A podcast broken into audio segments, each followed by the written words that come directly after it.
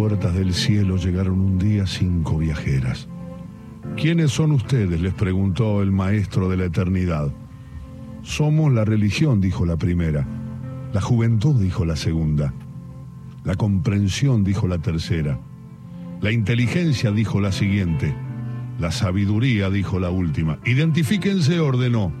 Entonces, la religión se arrodilló y oró. La juventud se rió y cantó. La comprensión se sentó y escuchó. La inteligencia analizó y opinó. Y la sabiduría, la sabiduría contó un cuento.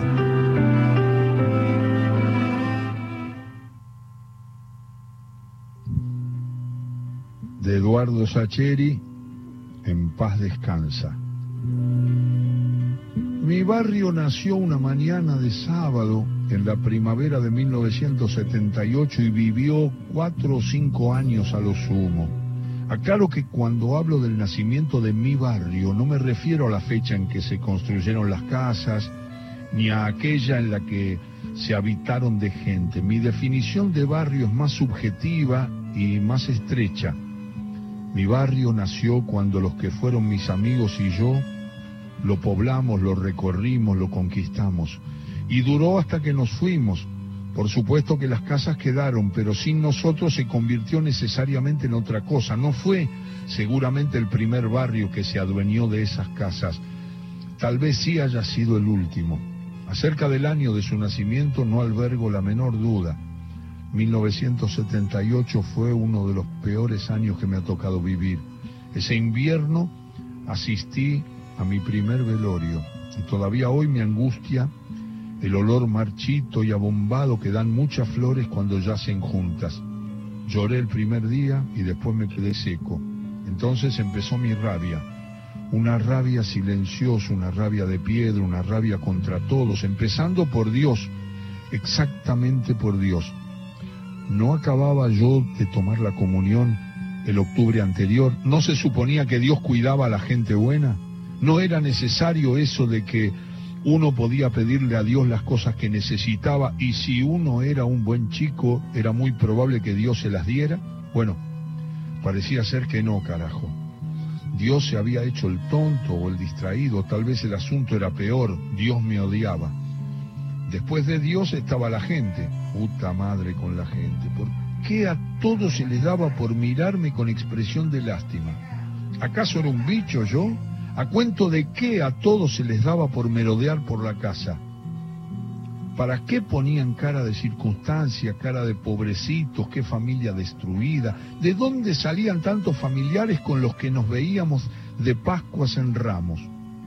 Y por último estaban los pibes, los del colegio, los de la patria, los del mundo entero, los odiaba a muerte.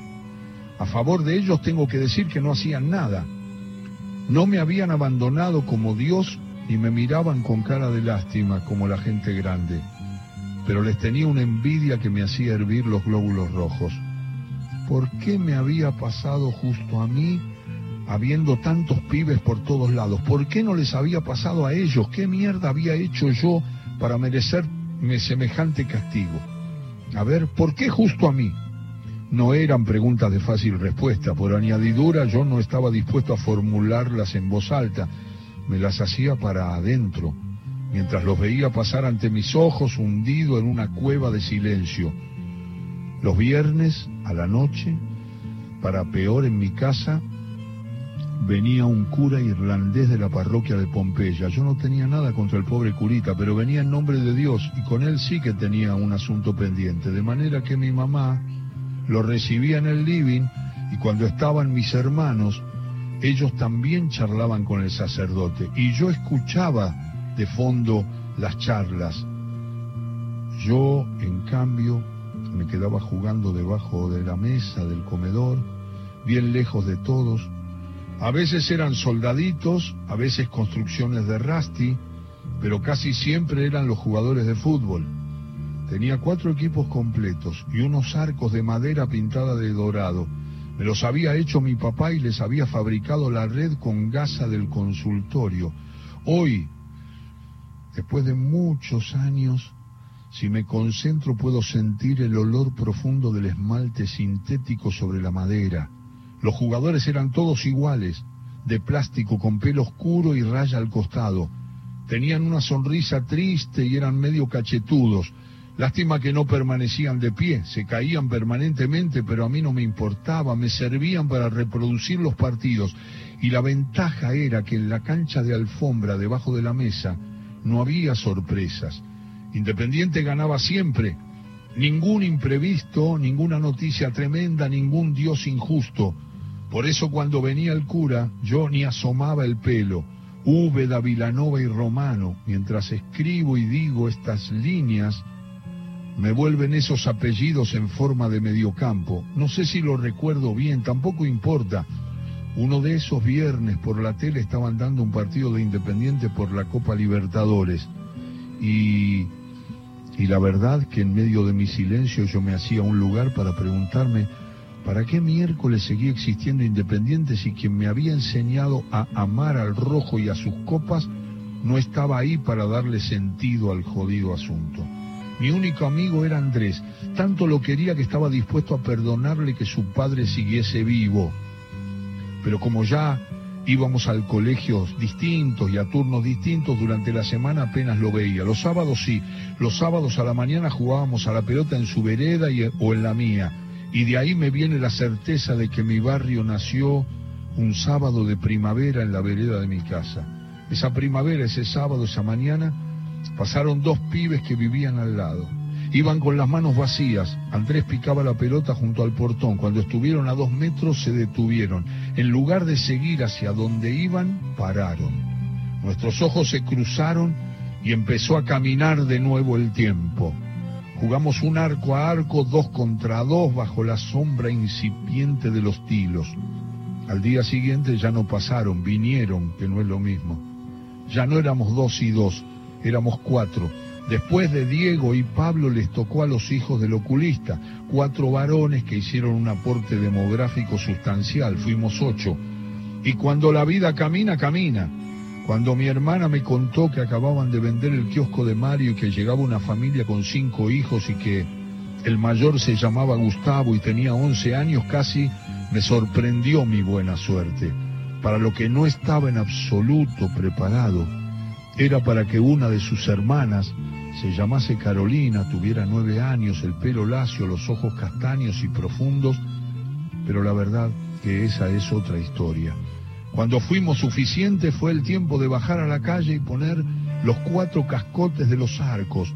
La cosa iba en serio, se había acabado el peloteo infantil en la vereda. Faltaban cuatro o cinco chicos más que cuando nos vinieron cuando nos vieron dueños del, del asfalto, vinieron a tomar parte en el camino de la gloria. Cristian fue uno de ellos. Los venezolanos, Mariano y Javier, completaron el círculo. Eran argentinos, pero como habían vivido en Venezuela, tenían un acento extraño que para nosotros, deseosos de darle algún toque excéntrico al grupo, los volvía extranjeros, los venezolanos. Por algunos años la calle Guido Hispano se convirtió en el núcleo de mi vida. Los fines de semana eran bocanadas de aire fresco en medio del hastío y la soledad de mi casa. Los veranos, los veranos fueron el ombligo del tiempo. Mis recuerdos del mundo en esos años están inevitablemente tejidos con esos días en el cordón de la vereda. Para mí, Galíndez no murió al costado de una ruta durante una carrera, murió cuando uno de los Yudiche, estupefacto, salió a contarlo y nosotros interrumpimos el partido. Quilmes no salió campeón con el gol de Gaspari en Rosario, sino cuando algunos chicos se pusieron a gastarlo a Andrés por Bostero en una tarde de sol apenas tibio. Mirta Legrán entró en mi vida cuando invitó a un fulano que había inventado a unas extrañas criaturas que se desarrollaban en el agua y nos hizo dilapidar varias tardes con la niata pegada a una pecera esperando que crecieran los simonquís. La guerra sucia fueron cuatro imbéciles que se bajaron a amenazarnos desde un falcón cuando nos vieron poniendo monedas en la vía del tren para achatarlas y se mataron de risa con nuestras caras de miedo. El Papa Juan Pablo I falleció debajo del jazmín de leche de mi casa en el círculo absorto que formamos para escuchar la pavorosa explicación de Andrés acerca de cómo se envenena un pontífice. Malvinas fueron los discursos encendidos de Gracielita que nos convencía, revista Gente en Mano, de que no había manera de que los ingleses nos ganaran esa guerra. En esos años no solo viví del fútbol, mis amigos tenían hermanas y primas y creo haber ya mencionado a una tal Carolina de ojos oscuros y abismales. En el primer baile que pergeniamos su madre cometió el desatino de venir a buscarla antes de las diez.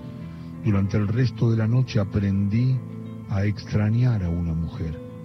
Si sigo diciendo o escribiendo me voy a hundir sin remedio en la tentación de hilvanar más y más recuerdos que solo conducen hacia mi pasado y me importan a mí solo. Para terminar estas cosas que escribí y que digo ahora, entonces corresponde que diga cuándo murió mi barrio. No tengo una fecha tan exacta como la de su alumbramiento, porque se fue extinguiendo de a poco.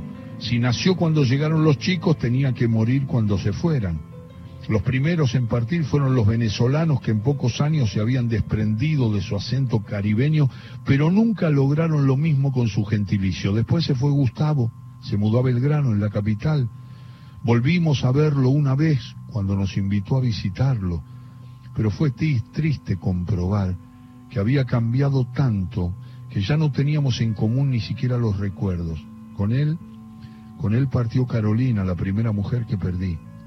Diego y Pablo fueron los siguientes. Diez años después, Diego me invitó a su casamiento y al abrazarnos con su hermano Pablo en los ojos, le adiviné que de haber tenido a mano una pelota número 5 arrancaba de nuevo el arco a arco en pleno atrio de la iglesia como en aquel sábado del Génesis.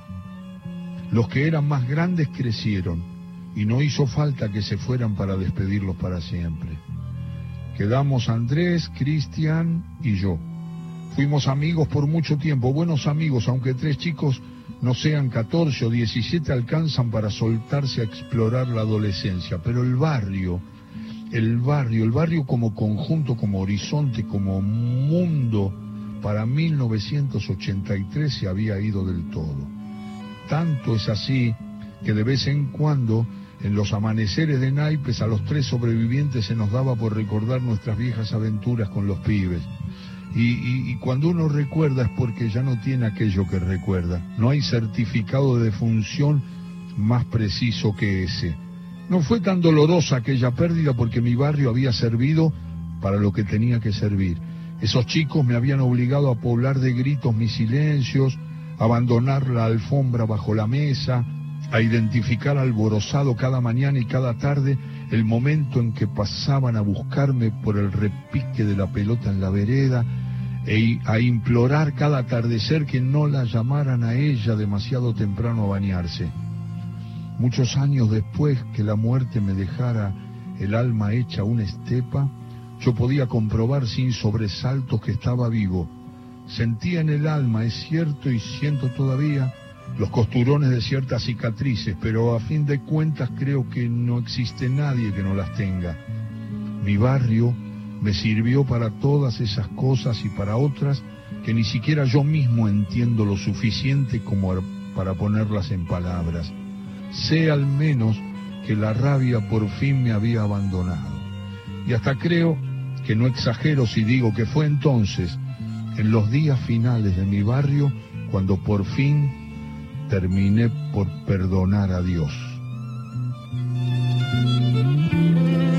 Maravilla Maravilla de Eduardo Sacheri para la tarde de todo con afecto en este sábado por Radio Nacional. ¿Cómo se llama el cuento? Se llama En paz descansa.